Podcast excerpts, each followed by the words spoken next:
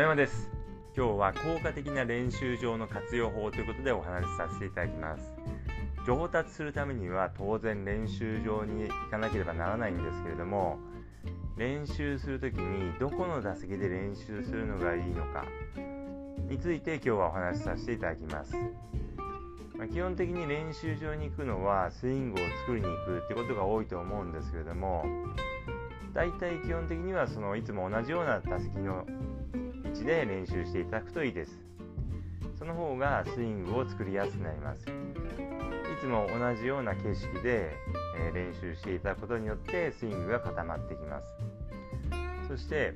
え打席でこう狙う方向なんですけれどもこれも、え基本的にマットに対して練習する打席のマットに対してまっすぐ狙うようにしてください。どうしても練習場には、えグリーンや旗などの目印がありますのでそちらを狙いたくなってしまうんですけれどもそうしますと景色が変わってしまいますので、えー、なるべく、えー、その練習する打席に対してまっすぐの方向を向かってショットするようにしてください。でどこを向いているのかっていうのは当然練習する前に打席の後方から、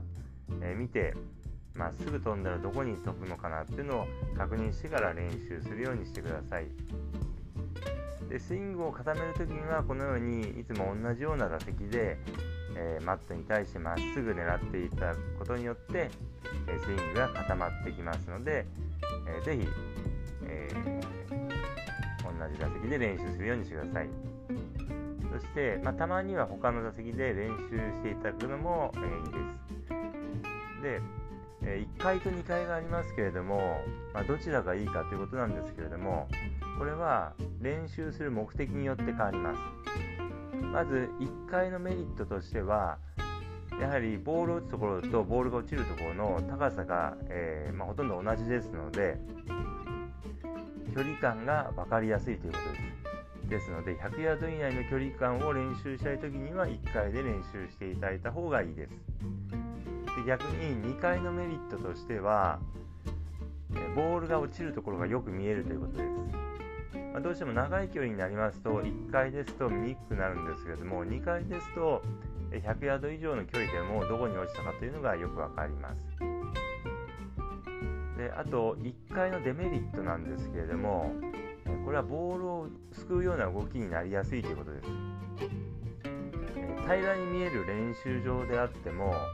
ボールの落としどころを見やすくするために若干打ち上げになっています。ボールを打つところよりボールを打つところよりもボールが落ちるところの方が若干高くなっています、まあ、一見練習場こう平らに見えるんですけれどもだいたい打ち上げになっているところが多いです。その方がまあボールの落としどころがよく見えるからです。ですので1回で練習していますと知らず知らずのうちにボールをすくうような動きになりやすいです。具体的に言いますと、え右重心でインパクトするような形になりやすいです。そうしますと当然ダフリやトップなどが出てしまいます。ですので、まあ、2階ですとその点こう打ち下ろしになってますのでしっかりと左に重心が乗ってスイングしやすくなります。ですけれどもいつも練習場行ったら1階で練習していてたまに2階で練習するとどうしてもこう落ちそうで怖くてなかなか左に重心が乗っていけないという人もいらっしゃるかと思いますけれどもこれはま何回か練習していただければ、えー、慣れてきますので是非慣れてください。ですので、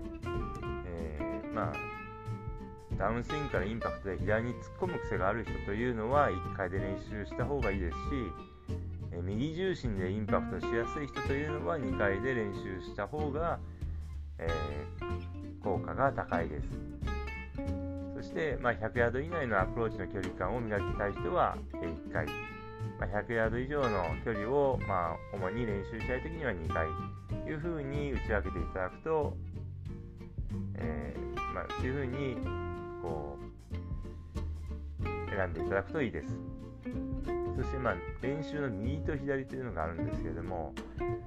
右側で練習するとですねどうしても右側にネットがありますのでクラブヘッドの軌道がアウトサイドインになりやすいです。どうしても右にネットがありますのでクラブを左に振りたくなりますのでアウトサイドインになりやすいです。ですので、まあ、フックを強制したい人いつもインサイドアウトに振っててフックを強制したい人なんかは右側で練習していただくといいです。してまたいつもこうフェードで打ってる人なんかはえ右側から打った方がイメージを出しやすいです。